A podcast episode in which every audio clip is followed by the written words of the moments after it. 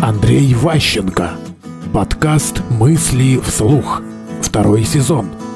Имитация бурной деятельности. Как вы вводите в должность и как контролируете реальную работу, а не ее имитацию, это ключевая вещь с точки зрения деятельности. Как вы поймете, это работа или это ее имитация или мимикрия под работу? Способность быстро выделять работник работает или имитирует, делает вас очень эффективным начальником. Вы на ранних этапах находите ошибки, принимаете меры, пока не стало слишком поздно. С точки зрения управления в бизнес-процесс, это вот, понимаете, многие из вас очень опытные люди. И у вас есть там свои шаблоны, какие-то правила. То есть вы как личность, как вы говорите, видите. Вот работники мои есть, я их вижу. Зачем что-то писать? Я же вижу.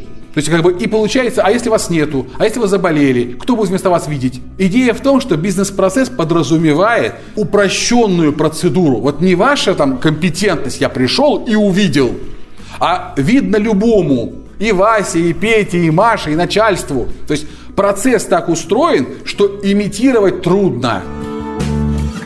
Мысли вслух. Слушайте новые выпуски и ищите аудиокниги Андрея Ващенко на Литресе.